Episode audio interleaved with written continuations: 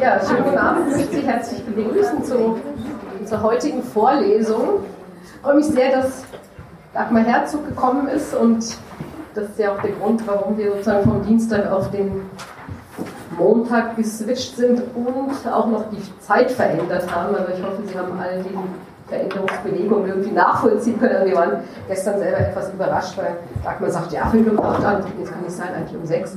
Und ähm, ja, also schön, dass Sie sozusagen noch ausgeharrt haben, falls Sie die Idee hatten, dass es schon um sechs Uhr losgegangen ist. Ja, ich möchte Dagmar Herzog ganz kurz vorstellen. Vielen von Ihnen ist sie ja schon bekannt. Sie ist ähm, US-amerikanische Historikerin, Professorin für Geschichte an der Sitter University in New York. Und wir haben gestern so versprochen, eigentlich gibt es drei Themen, die jetzt so dein Leben irgendwie durchziehen, nämlich Sexualität, Holocaust und Religion und der Zusammenhang zwischen diesen drei, vielleicht auf den ersten Blick etwas differenten, distinkten Gebieten.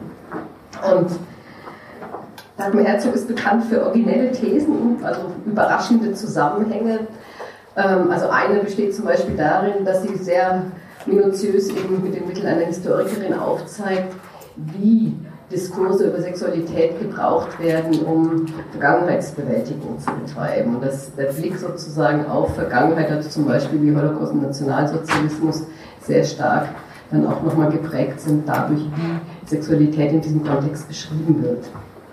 Darum wird es heute nicht gehen, sondern eine weitere Leidenschaft ist eben auch, oder eine besondere Affinität zur Psychoanalyse. Darüber freue ich mich als Analytikerin natürlich sehr, dass du immer einen sehr kritischen Blick auf Psychoanalyse, psychoanalytische Konzepte und ihre Geschichte wirfst. Das wird uns sozusagen heute beschäftigen. Und ja, danach darf ich Sie einladen ähm, auf ein Glas Wein oder Wasser und ein paar Brezen. Also wir haben dann so einen kleinen Empfang noch vorbereitet, dann können die Diskussionen dann noch weitergeführt werden. Vielen Dank dafür, dass du gekommen bist. Wir freuen uns.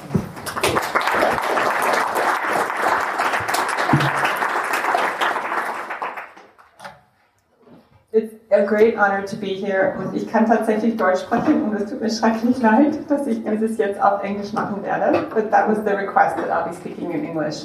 But if you're having trouble understanding me in English, if your English is like, what is she talking about? Just wave your hand and stop me and I'll try to say it in German, okay?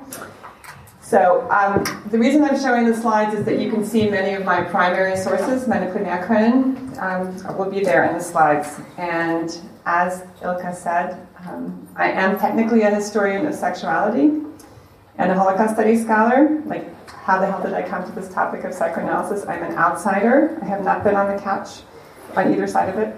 Um, but I'm interested in it, not least because I'm interested in human beings' apparent ambivalences about sexual freedom, because I've done a lot around issues of sexual politics.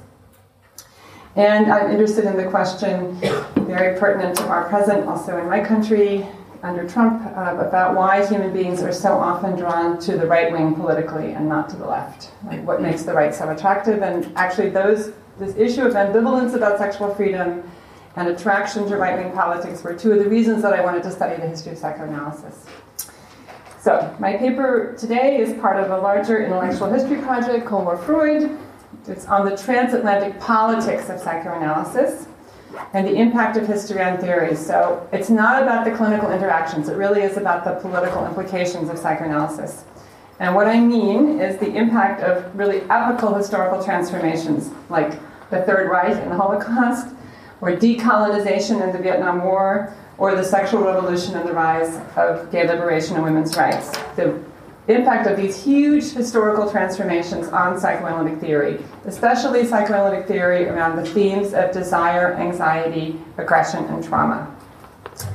As you well know, Freud died in 1939, so there's, it's an oxymoron. It's not possible to have Cold War Freud. This is about post Freud Freudianism. And the book has three parts. And in the first part, I look at the move into political conservatism in the post war period. So I divide the Cold War into two halves 1949 to 69 and 69 to 89. And 49 to 69 is when psychoanalysis was unbelievably popular in the United States. It's the most powerful golden age of psychoanalysis. And it's also a time when psychoanalysis was intensely politically conservative. And I'll be talking about the first chapter out of that part today. Just so you kind of are oriented. In the middle part, I turn to the long delayed but then very intense grappling with the legacies of Nazism and the Holocaust around themes of trauma and aggression. I can show you pictures of that, right? And I also, in that context, talk about um, the Latin American Cold War dictatorships and uh, torture and disappearances, and um, the ways in which theories of trauma were translated then into the context of the Latin American problems, Cold War dictatorships. And then also around theories of aggression is yeah is another thing in terms of um, Mitscherlich and Lorenz and the return of psychoanalysis to post-Nazi Germany. And then in the third part, I talk about radical Freud. So I talk about the second half of the Cold War, 1969 to 1989, and the two examples I give. This is the golden, a second golden age, but it's a radical leftist, subversive, generous interpretation of Freud. And I talk about the leftist um, Lacanian, Kleinian, Fanonian Felix Guattari, co-author of the counterculture classic Anti-Oedipus. And then I talk also about, in the final chapter, Fritz Morgenthaler and Paul Parin, and Goldy Paré a trio of Swiss radical analysts who worked at the border of psychoanalysis and anthropology, and one of whom, Fritz Morgenthaler, the one on the far left there, who became the first European analyst of any nationality since Freud to declare that homosexuality is not a pathology. So the arc of the whole book runs from desire through trauma and aggression and then back to desire. But what I want to talk about today is um, the very first part. And I just want to consider a few questions together with you. The first question is what happens to theories when they travel, when they go across the ocean, when a body of ideas that was born in turn of the century Central Europe, Vienna, Budapest, Berlin, comes across the Atlantic to the United States several decades later at a moment of intensified anti communism. Another question is what were some of the unexpected long term effects of the very strong associations made between Jewishness and Freudianism's supposed over preoccupation with sex by critics of psychoanalysis? So both Nazis and Christians criticized psychoanalysis for being too Jewish and too sex obsessed. Mm-hmm. And then I'm asking this puzzle of how did this really weird kind of psychoanalysis emerge in the post war period in the United States? It is at one and the same time titillating, Germans would say schlüpfrig or anzüglich, yeah? And on the other hand, it's oppressively normative. So unterdrückend, wertend, normativ. And how can you have this combination, schlüpfrig and normativ zugleich? That's the puzzle. It's a komische Mischung. Yeah, and that's the puzzle I'm trying to explain of how did that happen. So, in no other time and place was Freudian psychoanalysis more successful, and psychiatry, the medical subspecialty, nowhere else was it more psychoanalytically influenced than in the first two Cold War decades in the United States, so 49 to 69. It's the time and place where psychoanalysis gained the greatest traction in medicine and in mainstream culture. But it's also a time when the psychoanalysis that was so successful was intensely conservative. Americans would say misogynist um, frauenfeindlich, yeah, sexistisch, and homophobic. So frauenfeindlich and homophobe, and authoritarian, not just towards patients, though that also, but also towards trainee candidates. And what happened is that two decades in, so 49 to 69, um, this is the thing I'm talking about, is how it got so sexually conservative when it came to the United States. And two decades in, it collapsed nearly entirely under the impact of women's rights activism and gay rights activism and the general anti-Vietnam War movement and African American civil rights and just everybody's defiance, anti-authoritarian defiance. That's precisely the same moment, 1969, this moment of rebellion, when psychoanalysis rises again in Europe France, Italy, Germany, carried by the New Left, by the women's movement, by the gay rights movement. The gay rights movement in West Germany wanted more psychoanalysis, more Freud, not less. Exactly the opposite is happening in the United States. In the United States, it's totally conservative. First two post war decades, it gets crushed by these movements. In Europe, on the other side, it's finally rising again, and it's a subversive, radical, generous Freud that is being reclaimed. Okay, but we're going to go back to the US. So, there's several theories about why the early post war United States psychoanalysis was politically conservative.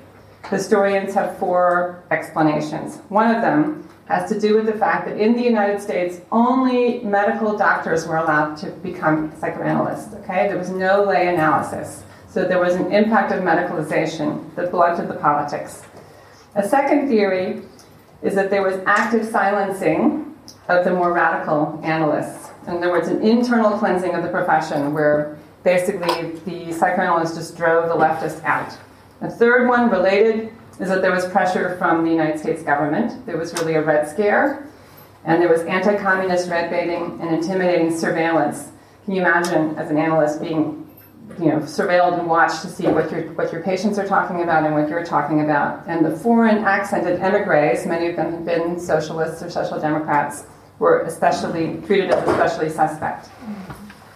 A related theory recently has been put forward has to do with the impact of anti communism in a different way, which is that there were actually former members of the Communist Party USA who engaged in self censorship. In other words, denied that they had been Communist Party members but retained their Stalinist personalities.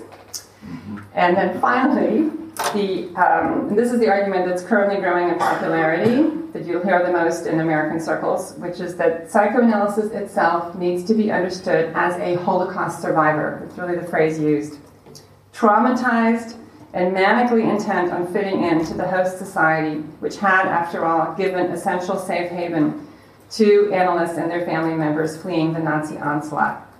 So all these reasons came together, right? The medicalization, the anti-communism, and the idea that they're Holocaust survivor as a group that causes them to become just conservative and careful.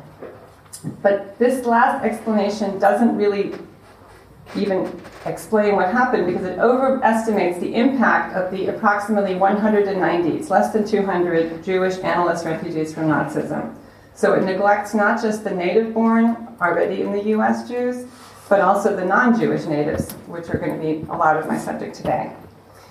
And none of these explanations, you'll notice, the anti communism, the medicalization, or the Holocaust survivor argument, explains the unmistakable sexual conservatism. So I want to put forward several arguments tonight. One of them involves the point that we need to think of the so called Jewish science, Jüdische Wissenschaft, of psychoanalysis, and with it, the medical subspecialty of psychiatry, as undergoing a process of Christianization. Also die Christianisierung der jüdischen Wissenschaft. Okay. And when I say that, I mean that in a very particular way. And this is hard for Germans to understand, but in the immediate post war years in the United States, there was a distinctive combination emerging of, on the one hand, heightened religiosity. So surveys were done, and more and more people said, I go to church, or I'm religious, or I believe in God. We have this on our dollar bills, In God We Trust, that was put there. It's not there from the beginning, it was put there in the post World War II period. And this is a trend that was fostered by businessmen. It was patriotic, it was anti communist, and it was encouraged as a thing that you sort of do respectably. Simultaneously, there is a secularization in the sense that religion is getting increasingly psychologized. So, the power of positive thinking is an example by a Protestant minister but it was incredibly popular, and it's this idea that belief in God can help you do better in business and be more successful. So, that is, of course, a kind of secularization at the same time. So, when I say that the Jewish science is being Christianized, I just want you to understand that it's a very particular kind of patriotic anti communist American Christianization that's going on. And it's happening at the same time that there's a greater religious pluralism, where Protestants and Catholics and Jews are all being treated increasingly similarly in the sense that um, there's a culture of going to synagogue or going to church that Gehörtungston is part of being a good American, and there's a greater similarity between the denominations. Point number two battles over the place of libido, as Americans say, not libido. I'm going to hope that you'll forgive me for continuing to say libido. Battles over the place of libido within psychoanalysis were crucial for understanding how both psychoanalysis and post war American psychiatry, the medical subspecialty, evolved as they did. And I mean that both in the sense that the status of libido, like the sex drive, does it matter? Like, is it important in people's lives? And the issue of what does libido mean? Is it like a life force more generally, or is it sexually specific? Both of those things were being debated very strongly. And my third point is that the content of psychoanalysis in the post war United States was forged in rivalries and a sequence of competitions, three competitions in particular. One of them has to do with the so called neo Freudians, die Neo-Freudianer, like Franz Alexander, Harry Stack Sullivan, Erich Fromm, and above all, from the point of view of her adversaries, infuriatingly feminist and enragingly popular, Karen Horney. She's the most important figure in the Neo Freudians. Then there's a second competition, and that's with religious leaders, especially the Roman Catholics. And the third one, just when those two uh, challenges were managed, when they'd just gotten the Neo Freudians out of the way and they finally gotten the Roman Catholic Church to shut up, then they seem to manage that. Then comes the sex researcher Alfred Kinsey. So that's the arc of the story. So they're constantly battling uh, some op- opposition. And at the heart of all three of these rivalries, Neos, uh, Catholics, and Kinsey, there's an ambivalence about the centering of libido within the Freudian edifice. And of course, that's perceptive. The, the ambivalence is total klug in the sense that humans do, after all, have other motivations besides sexual ones, right? There's aggression, there's anxiety, there's ambition. So, on the one hand, it makes complete sense that there would be ambivalence about the centering of sex, and on the other hand, it's problematic. And certainly, the discomfort with libido centrality was exacerbated by the aggressive Nazi rhetoric of the 1930s, in which Freud was said to have a dirty fantasy, eine schmutzige Fantasie, yeah? and psychoanalysis was deemed to contain nothing original. For to claim otherwise, this is all Nazi talk, would be to, as Gänsefüßchen, yeah, quotation marks, to give too much honor to the unproductivity of the Jewish race, and to be nothing other than the Jewish nation's rape of Western culture. Freud's books were burned, and his ideas were both denigrated and stolen. This is a classic example here. This is from 1933, Die Rolle der Juden in der Medizin, die Psychoanalyse des Juden Sigmund Freud, and you see here uh, a little cartoon to the typical ugly anti-Semitic portrait of a Jewish guy with a big schnoz, and there's an Aryan woman who comes to him and says, "I have headaches." Then he tells her to lie down because that's what psychoanalysts tell you to do: lie down on the couch, start to free associate. She does that. Heilquelle, Löschblatt, Dolch, dagger. Oh, ah, dagger. Now I have it. The thought of dagger shows your sexual wishes. Your headache comes from the fact that you are not sexually satisfied in your marriage. Now I know how to help you. so this is just one example, but there were many, many, many um, anti-Semitic, anti-Jewish, grotesque um, criticisms in the early Nazi period against psychoanalysis, associating it with dirty Jewishness. Okay, and of course the emigres are going to remember that, and of course it's going to make them conscious. Ultimately, I have a fourth argument, and that is that it's thrown throughout. Because what I find really striking about the debates that I'm going to tell you about is that they brought into view very interesting ideas about how we, by which I mean psychoanalysts and historians and other social scientists, might better theorize the relationship between the sexual and other realms of human existence. What's the relationship between sex and everything else in people? So I'll look forward to hearing your thoughts about that. In the US, there was an early phase, 1910s, 20s, of flirtation with Freudianism, very much associated with circles of bohemian experimentation in big cities, like sex radical experimentation, but it was not well diffused in the culture as a whole. I mean, it's like Greenwich Village in New York, and that's about it. The real rise of widespread fascination with psychoanalysis in the general public, among medical doctors, and in the social sciences happened in the 1930s and 1940s. And this momentum was driven largely by this group, which is a mixture of both emigres and native people, both Jewish and Gentile, so Jews and non Jews, loosely referred to as Neo Freudian. And here they all are. Um, what makes the Neo Freudians, I just call them the Neos, distinctive is that they care about culture and environment and social pressures in adult daily life. Like they don't think that what happened to you when you were three is as important as what happened to you yesterday.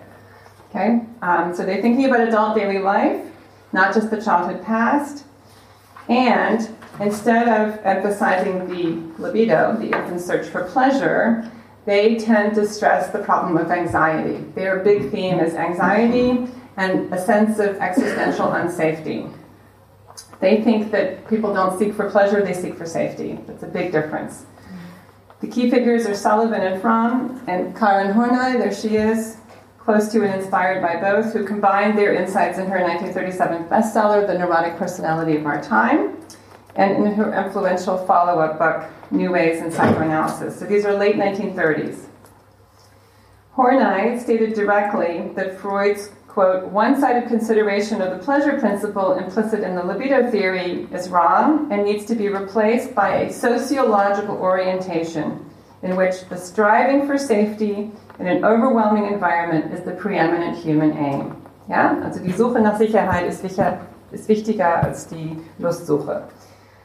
Horney is typically today interpreted as above all a feminist. If you ask most psychoanalysts in the United States, they'll say, oh, yeah, yeah, she's the one who said that there's no such thing as penis envy, really men have womb envy. People sort of dismiss her as not even really a psychoanalyst, and above all, she wasn't a feminist. But I think she needs to be understood as a theorist of sexuality and not just of gender. Understand the distinction? Yeah? Mm-hmm.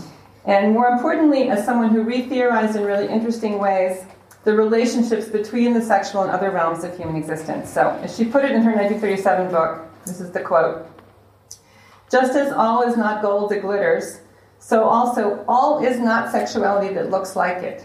End of quote. Just because something looks sexual and might even involve sexual activity in the narrowest definition of that term does not mean that its purpose or function is primarily sexual. We all can think of examples in our lives about this. Sexual activity might be seen as serving all kinds of other emotional purposes. Moreover, even when there were sexual difficulties, Horney rethought the direction of the causation. So for her, sexual difficulties were the effect rather than the cause of the neurotic character structure. Yeah, hmm. was ist die Quelle und was ist der Outcome, and for her it was the reverse. And Erich Fromm also, famously, in his magnum opus of 1941, Escape from Freedom, footnoted invoked Horney, and he argued that Freud had gotten the sequence wrong. Also die Reihenfolge ist falsch, yeah? So Freud, quote, mistook the causal relation between the erogenous zones and character traits for the reverse of what they really are. So if people have trouble with sex, it's because they have trouble somewhere else in their lives, right? It's not the reductive notion of Freud in which everything that people are having trouble with is because they really have a sexual problem. They flip it. Karen Horney was broadly popular with the public, and she was hugely well respected across the social science disciplines. So sociologists and anthropologists loved her and are constantly citing her and says, finally, we think psychoanalysis is interesting and makes sense. And she also had many devoted followers within psychoanalysis. But precisely this breadth of success would prove to be a trigger for her rivals and already at the time, and I've read all the correspondence from that moment, but also in hindsight, it's impossible to sort out what of the hatred directed at her was motivated by professional envy or by sexism, misogyny, and what by sincere theoretical disagreement. But as of 1941, so two years after her big book, New Ways, the push to exclude her from professional prestige nationwide was on and many male psychoanalysts mobilized against her. And this would not fully subside until her death in 1952, which is really pushed out of the profession, sealing the fate of neo-Freudianism more generally, soon to be superseded by the people I call the egos, the ego psychologists. Around the Viennese emigre Heinz Hartmann, who in psychoanalytic circles gives the post-war Hartmann era its name, um, Hartmann, Cliff, and Loewenstein, and then we have Bibring and Rapaport are sort of the major figures in ego psychology. Nonetheless, and this is quite striking, when Time magazine, which is like Spiegel or Stern, right, um, in 1946, so one year after the end of the war, listed what it saw as the six big league practitioners of psychoanalysis in the United States, Karen Horney was still named as one of them. And Horney was the only woman to make the list as Time also actually explained to its readers that Horneyans are socially conscious and, quote, they dispute Freud's idea that sex is everything. And the other five that are named by Time are Franz Alexander, a man named Gregory Zilboorg, who turns out to have been an unbelievable charlatan, but was quite famous at the time. um, he he diagnosed a, a famous musician's uh, problems as neurosis when really it was a, a, brain tumor, and he uh, had as his patients all the lovers and all the partners, marital partners of everybody else. It was a big mess. Anyway, but him. Um, and Lawrence Kubie, they were fashionable Park Avenue analysts in New York. And then there was William and Karl Menninger of Topeka, Kansas's Menninger Clinic. All five of those men that are on this list together with her are dismissive of her, really vehemently contemptuous. Um, some of them because they never liked her, like Zilboorg, or because they were reacting against their own earlier affirmative interest in her work. And that applied particularly to Karl Menninger. And the latter four of them are going to become the main strategic players in the soon to erupt battle over whether you can harmonize psychoanalysis and religion. Indeed, the real public face of psychoanalysis in the post war years is not any emigre from Central Europe, but rather Karl Menninger of the Menninger Clinic in Topeka, Kansas, along with his brother William, who had been um, brigadier general, like very high up in the armed forces during World War II, responsible for the entirety of psychiatric services for the U.S. Army during World War II. It's a big job. Very prestigious people. Here they are. So there's Father Menninger and then the two brothers. That's um, William Menninger at the top, making the cover of Time. That's Karl Menninger. There he is with Anna Freud. They are the public face for most Americans of what psychoanalysis is, and they are Christians, not Jews. The Menningers have three agendas. They want to expand psychiatry across the US. It wasn't that big of a subspecialty. There were just maybe a thousand or so. They really wanted to pour government money into psychiatry, into mental health services. And they used the argument all these soldiers are returning from war now, and now we need to put more money into psychiatry. They also, number two, wanted to make psychiatry more psychoanalytic, more Freudian, in the way that they thought of it. And they had a really a big campaign, a mission uh, to rebut attacks that were coming from the Catholic Church that somehow Freud and Christianity were incompatible. Because ultimately, the main reason for the neutralization in post war America of whatever sex radical potential there might once have been in psychoanalysis was a battle over whether Freud could be reconciled with Christianity. And it's not psychoanalysts who provided the initial spark for that conflict, one that ended up just going through all the American media and also reaching over the ocean to the Vatican. Instead, the story started with a rabbi and a bishop. Here we are. Okay. A Boston based Reform rabbi named Joshua Liebman wrote a book in 1946, one year after the war, entitled Peace of Mind, which argued for the benefits of being analyzed to everyone. It ended up on the New York Times bestseller list for three years sort of incredible, rising to number one for 58 weeks. The book's aim was to reconcile psychiatry and religion. Because you're noticing I'm using psychiatry, psychiatry sort of interchangeably with psychoanalysis, which is very different. But the point is that in post war America, those were pretty blurred. So by psychiatry, Liebman, characteristically for his era, meant psychoanalysis. And he also blended Sigmund Freud and Karl Horney as though that was totally unproblematic. He himself had been analyzed, and he advocated analysis as the healing method best suited to achieving a lasting cure on the grounds that it got at destructive behavior patterns. By religion, okay, he's a rabbi, right? He means a quote mature, as a reif, as opposed to childish, as opposed to kindish uh, faith in a benevolent and glorious God, a God who is powerful but who also, in a kind of social gospel or proto liberation theology way, requires human cooperation to bring about a better world. So it's a ju- social justice oriented kind of Judaism. The book made Liebman a household name across the United States. I mean, it was wildly popular. And his recommendations there he is with his wife and his adopted daughter in Ladies' Home Journal, but he's also in Life and every other kind of magazine. And what's incredible is that the adopted daughter is a survivor of Auschwitz. And so there's acknowledgement of catastrophe and simultaneously, oh, it's so exciting, she's dating now and going to dances, and isn't that wonderful? And it's this classic post American optimism, uplifting messaging.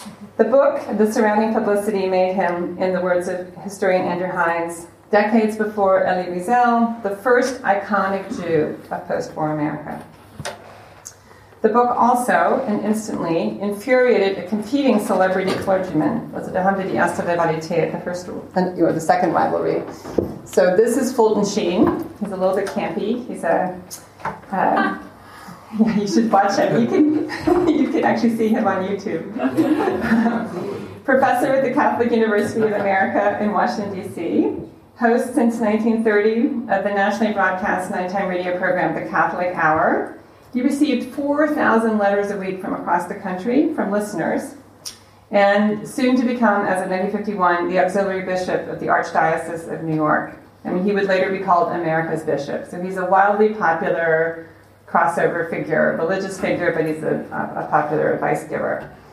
In March of 1947, so two years after the war, Sheen delivered a sermon at St. Patrick's Cathedral in New York, in which he took direct aim at, and it was reported the next day in the New York Times, quote, psychoanalysis in general and Freudian psychoanalysis in particular.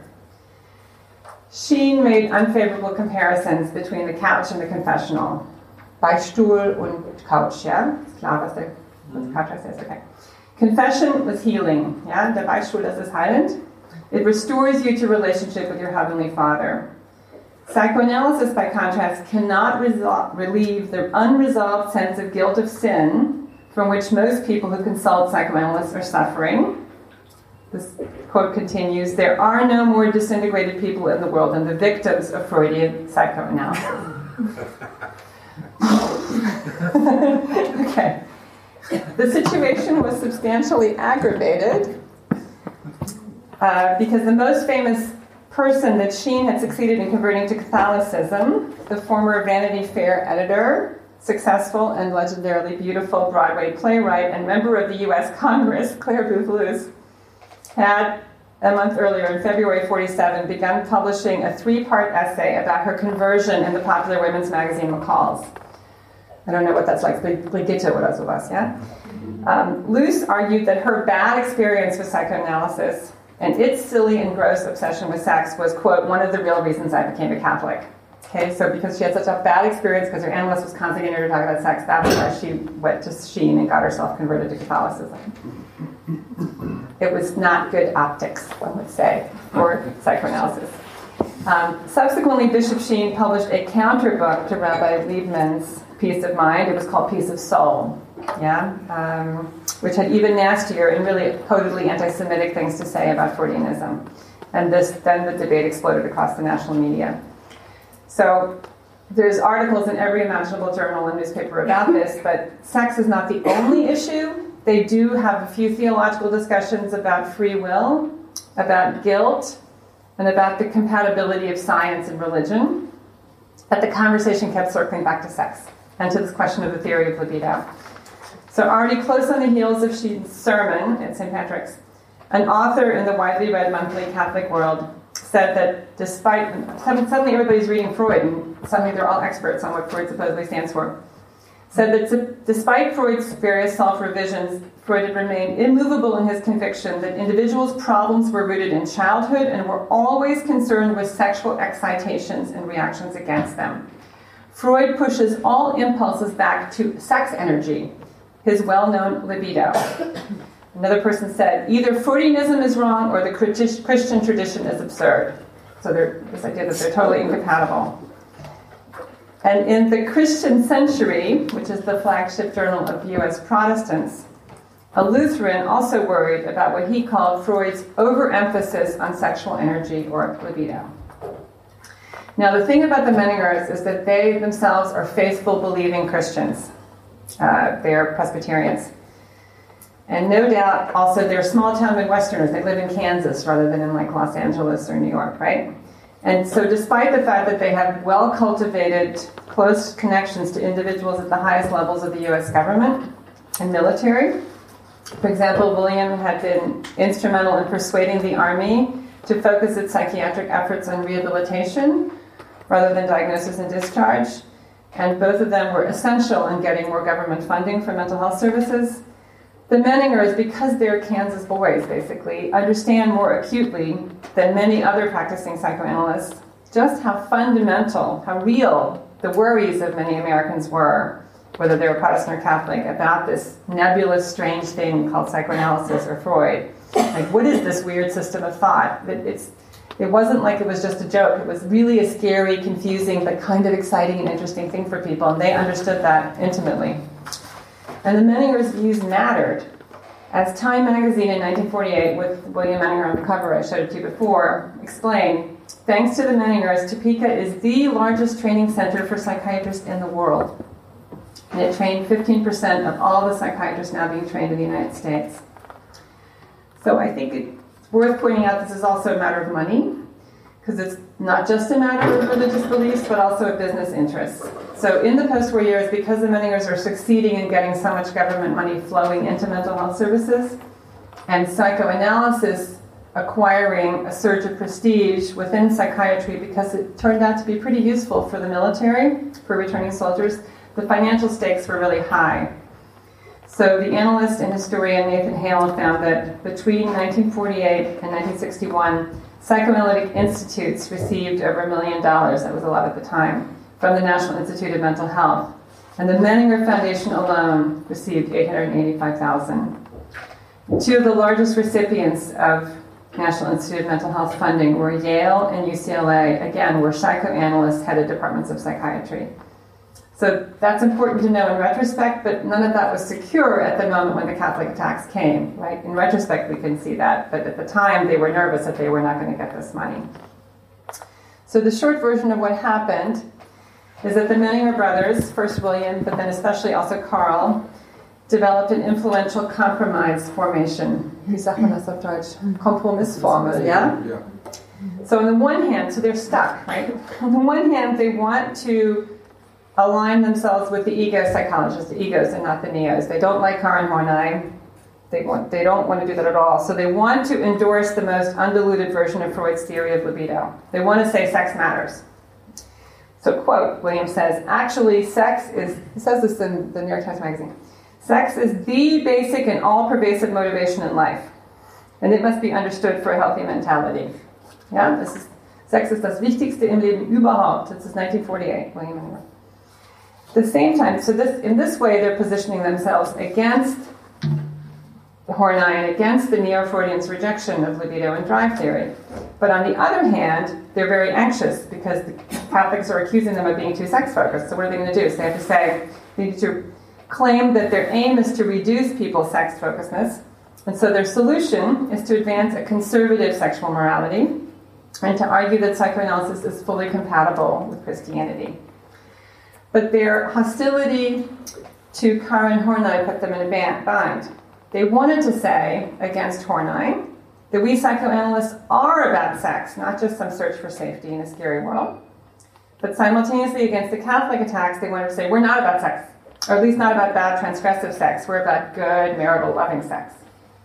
So Karl Menninger, in particular, made responding to the accusations into a crusade so this is going on for several years now. This is 1951, and they're still having this argument.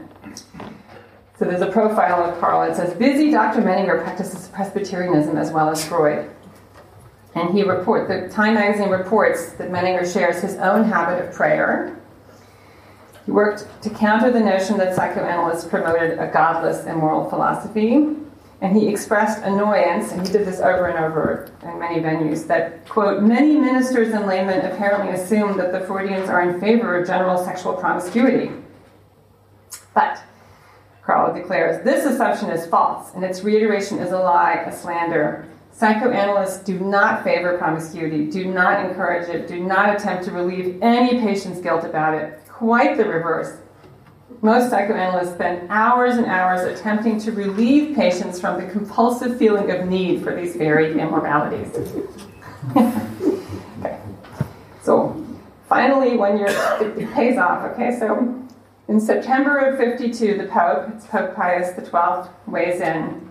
Why does the Pope have to weigh in? It's complicated. Um, Karl Menninger's best friend, Leo Bartemeier, is a Catholic, and he's been asked to be the head of the um, American Psychiatric Association, and he actually goes to the Pope to get his permission, and the Pope says, yeah, it's a good idea to have a Catholic in charge.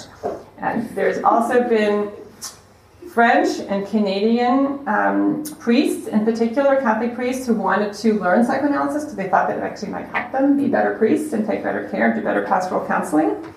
So there's a lot of pressure from within the Catholic Church, also from the clergy, to make psychoanalysis be accepted by the Pope.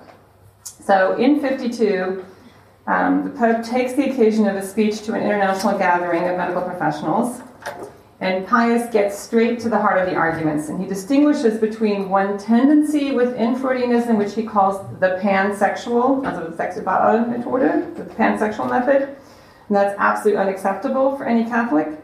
And then there's alternate methods he liked Jung a lot better, called Jung not so sex focused, he says. Or it's also some Freudian ones that were less fixated on sex, which could be acceptable as long as the doctor and the patient steer clear of too much talk about sex.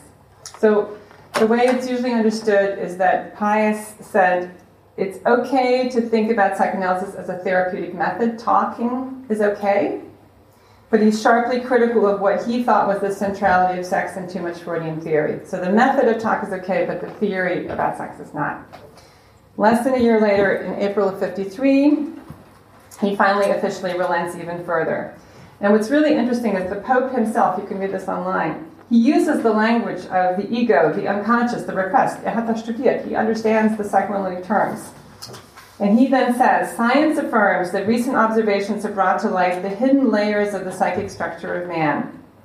And questions about the dynamisms, determinisms, and mechanisms hidden in the depth of the soul do belong to the areas of competence for therapists and psychologists alike. He also said, you can go too far in talking about sexual matters, and he warned the therapist should never usurp the role of priest. But he allowed that some talk of sex could be beneficial, as long as it's done with calmness and objectivity. Okay, around the world the news spreads. So you get Paris and you know random newspapers all across the United States. Pius formally approved the use of psychoanalysis as a healing device, and Freud and Vatican sign armistice. It's like it's just big international news. So the, clearly the pressure of popular interest and also clergy interest had forced the Pope to endorse the practice of psychoanalysis to some extent. So, in one sense, Bishop Sheen had been defeated, not only because he himself, in his own way, with his talk shows and so on, had contributed to the psychologization of American Catholicism. Interestingly, subsequent Catholic interventions we have some examples here. Yeah, this is typical. Um, this is the early 50s. They're so happy now that the Pope has given them permission. And you can see sort of this mixture of the cross on the bottom and then the psychoanalytic side um, to, right? They're talking about rapprochement, um, sources for a synthesis.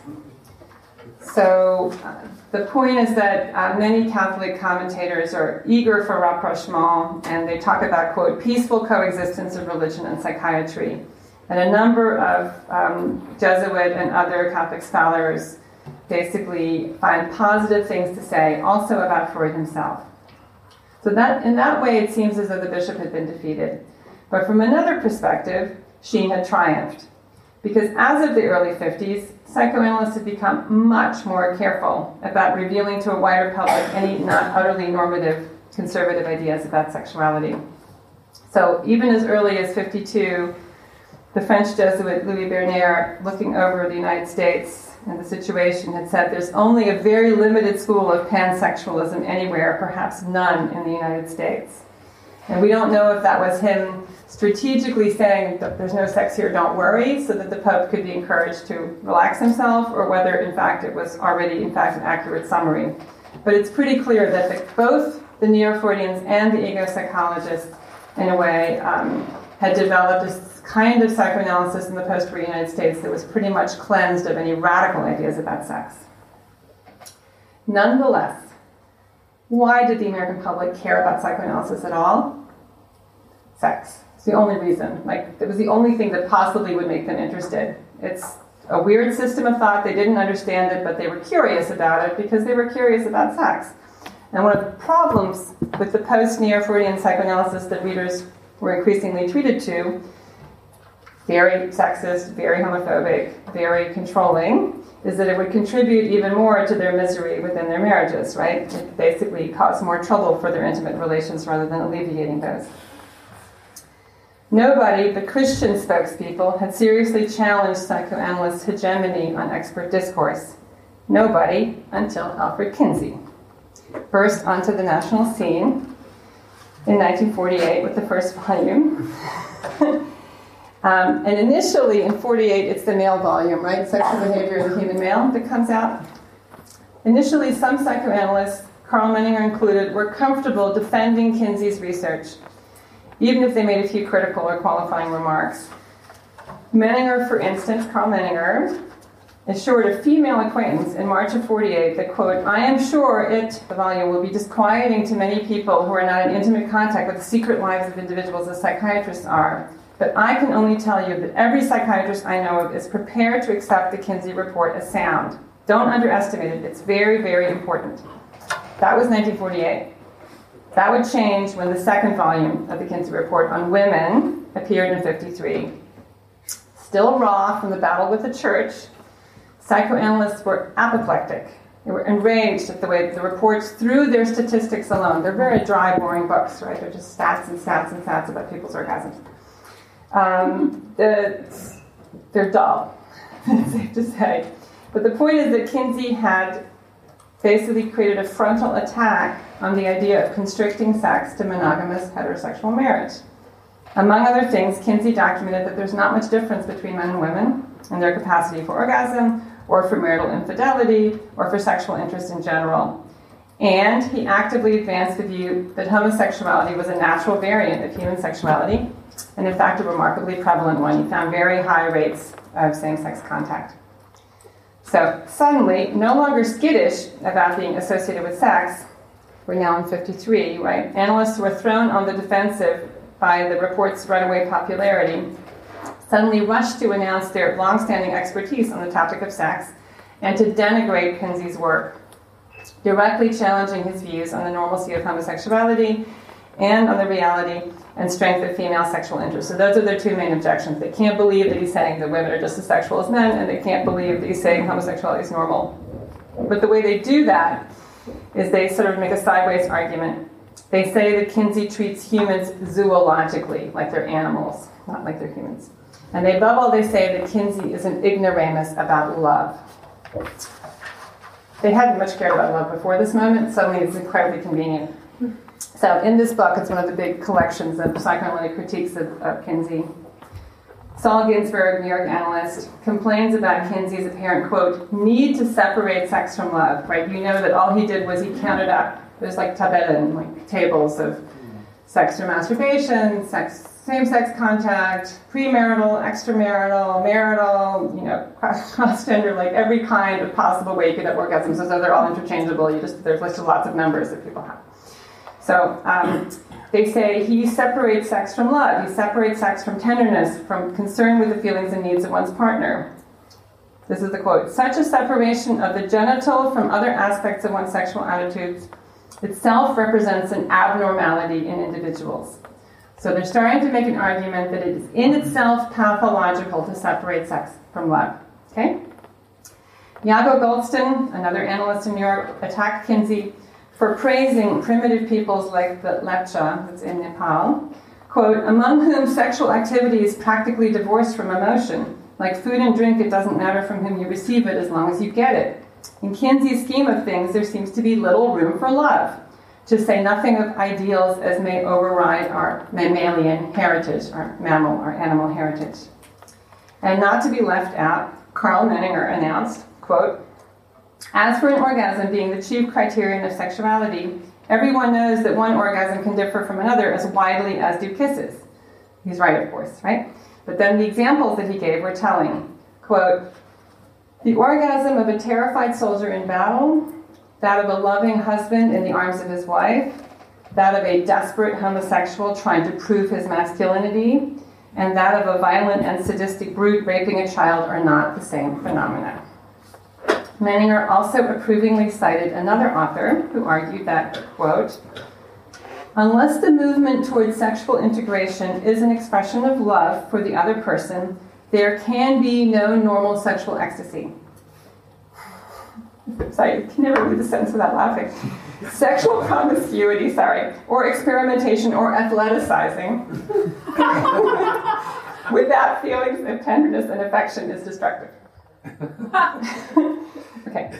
Um, Menninger confronted Kinsey directly in public. Quote, they disagreed about women. Yeah, see that. Um, so the argument is do women want love or do women want orgasms? There is much more that could be said about what I've come to call the love doctrine, the Liebesdoktrin, yeah, and the damage it eventually did in countless lives. And I would point out, in this audience, you all know this, right? It's very far off track from Sigmund Freud's own view that many, many people have trouble bringing lust and love together, right? Freud had remarked on the frequent disconnect between love and sexual desire. In German, it's wo lieben, begehren sie nicht, um, wo sie begehren, können sie nicht lieben. Where they love, they cannot desire, and where they desire, they cannot love. So this claim in you know the early 1950s United States that loveless sex is in and of itself pathological, it's a novel post-war development. It's a brand new idea. Point number two, it's not innocent. I mean, it's not like I think some French historian once said to me, but don't you know? Sex with love is better for women. The point is that historically there was nothing banal about this disavowal of the extraordinary prevalence of loveless sex also within heterosexual marriages. Why are all these women on the couch in the United States? Like, you think they're going there because they're happy in their marriages? No. This is totally tone deaf, and nobody knew better than psychoanalysts how unhappy many women were. So there was so much experience of women's alienation within heterosexual marital sex it's an issue that would explode into the public at the latest with the rise of the women's movement that I showed you the pictures of at the beginning, right? There's a reason there's a feminist movement in the United States. There's a reason that there's a feminist backlash against post war American psychoanalysis. Third, however, the paradigm would be enormously influential. Psychoanalysis ascended in the first two decades of the Cold War precisely by offering a secular moral sensibility that reinforced conservative family values under the sign of health, one that was expressly contemptuous of homosexuality and of any expression of female sexuality outside of marriage. Some people fit the norms effortlessly, but the wastage of lives, the traumas of homosexuals subjected to disrespect and conversion attempts, and the miseries within numberless heterosexual marriages were immense. Not until the sexual revolution of the 60s, first the pill, then the deluge of porn, the explosion of public chatter about free love and the incitement to loosen mores and to defend rights. Not until then would all this come undone.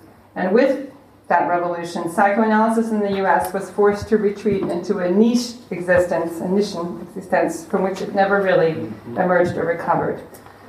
So, yes, there were rescue attempts.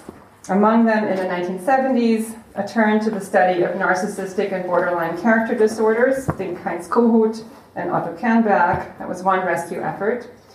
Also, in the 1970s, a growing concern, finally, after a long delay, with the experiences of Holocaust survivors, as well as second generation experiences of their children.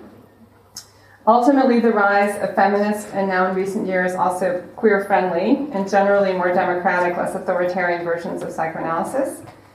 And in the 1980s, based on a big lawsuit, finally as well the entry of psychologists, yeah, Psychologen, right, not just psychiatrists, into the American Psychoanalytic Association. And with them, a stronger focus on two person relational forms of psychoanalysis.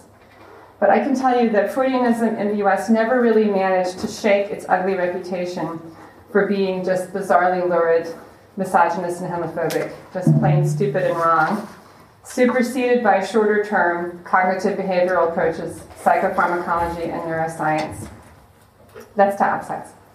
But the conclusion here now is this Freudian psychoanalysis in the US initially and pretty successfully reconfigured itself in response to widely publicized criticisms from Christian church leaders.